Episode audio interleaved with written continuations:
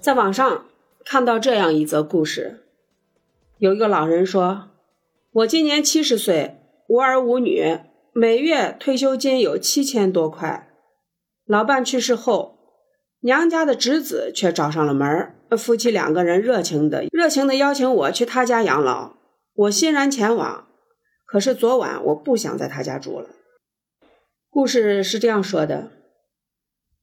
我今年七十岁，无儿无女，每月退休金有七千多块。老伴去世以后，娘家侄子却找上了门儿夫妻两个人热情地邀请我去他家里养老，我欣然前往。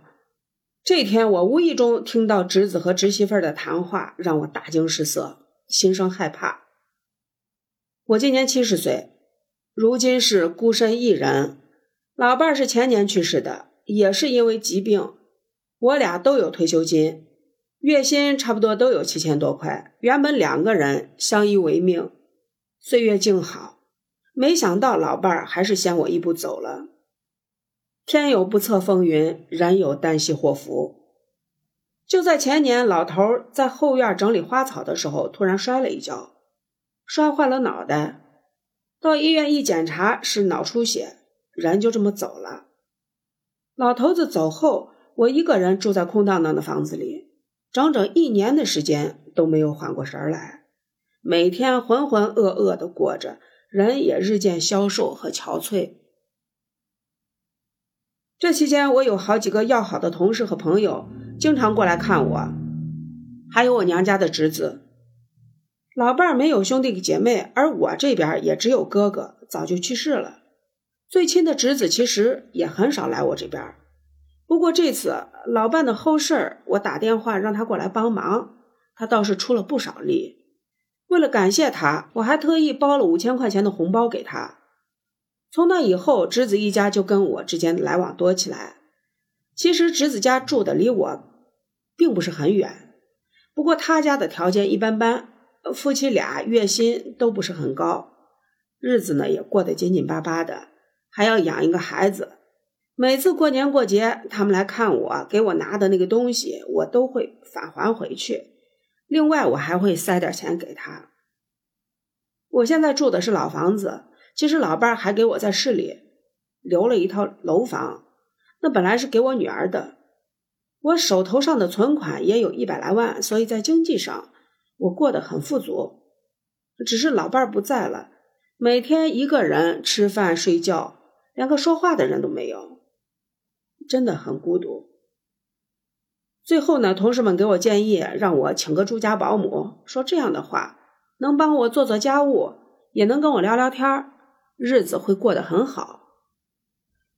很快，别人就给我介绍了一个不错的住家保姆，比我小十多岁，人也勤快，干活很利索。不过这才干了一个多月，麻烦就来了，她的前夫是个赌鬼。不知怎么的就找到我这儿来了，三天两头的来找保姆要钱，最后甚至找我预支工资，简直太不像话了。虽然保姆很可怜，可是这样下去也不是个办法。无奈之下，我只能辞退了这个住家保姆。临走的时候，我还多给了他一个月的工资，也算是仁至义尽了吧。原本我是想着要缓一缓，再去找个保姆的。没想到侄子突然来找我，让我很意外。他跟我说：“姑姑，你一个人在家，我们都不放心。我听说你又请了个保姆，你让个外人住到家里哪行呢？况且上一个保姆你也看到了，麻烦事儿也多。不如你跟我回家住去吧，以后我跟我媳妇儿给你养老。”我听了，赶紧拒绝他。我真不愿意去打扰别人的生活，而且我和侄子其实也并不是那么亲昵。但是侄子说：“你要是不愿意去住我家，那我跟我媳妇儿搬过来伺候你。”既然侄子这么说了，我也就没法拒绝了，索性收拾东西住到了侄子家。我想换个环境去生活，也许可以试试。侄子家这边的小区很小，人员比较密集，邻里也很热情，很快我就适应了这边的生活。我每个月给侄子他们六千块钱的生活费。这样就不算是白吃白住了吧？而且我知道侄子每个月工资也就四千块，根本不够他们养家的。侄儿媳妇这一年也没上班，就在家带带孩子，也是挺辛苦的。上个月小孩生日，我分了三千块钱的红包给孩子。侄儿媳妇生日，我也给了一千。我觉得我这么做也算是帮他们吧。侄儿媳妇刚开始对我还是很不错的，每天都问我想吃什么，然后她也变着花样的给我做好吃的，帮我洗衣服，也给我按按摩。我觉得她人还是很好的，自然而然的跟她亲近了起来。后来侄儿媳妇就给我抱怨说，侄子挣不着钱，连个家用车都买不起，这孩子生病住院还得租车，太累人了。他还跟我说，以后。你老人家要是去医院什么的也不方便，又耽误时间。这话里话外的意思，我算是听明白了。我也不是吝啬的人，想来买个车的钱还是出得起的。于是我就大大方方的拿了十万块钱给他买车。昨晚我从外面散步回来，刚进门就听到侄媳妇儿对侄子的谈话。侄媳妇儿说：“他太抠了，家里那么多钱，就给我们十万。”以后等他老了动不了了，我可不愿意伺候他。侄子说：“不要着急，我姑姑心软，等我想个办法，让他亲自把所有财产都交到我们手里，我们将来就不用愁了。”我听到这话，真的吓坏了。我竭尽所能的帮他们，没想到他们这么有心机。他们也不想想。他们就是我最亲的人了，只要他们待我好，难道我还会亏待他们吗？将来我的财产还不都是他们的？现在我真的是慌了。你说我应该是装聋作哑的待下去，还是干脆的搬回家去找个保姆？说实话，看了这个人的话。我就觉得，你有那么多钱，请保姆也可以，或者说去住养老院也可以。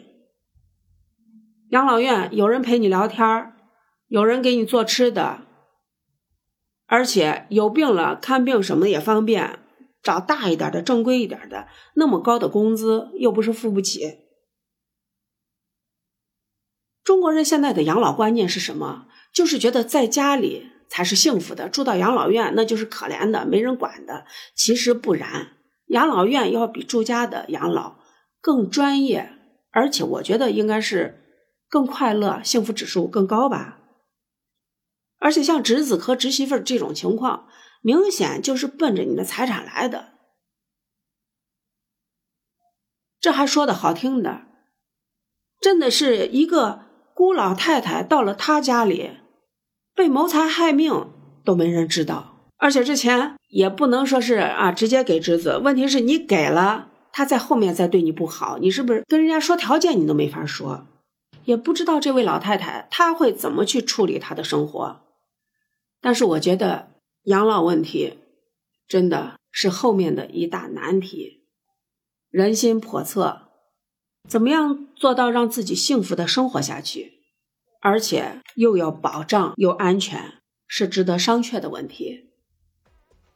今天的节目就到这里，谢谢大家。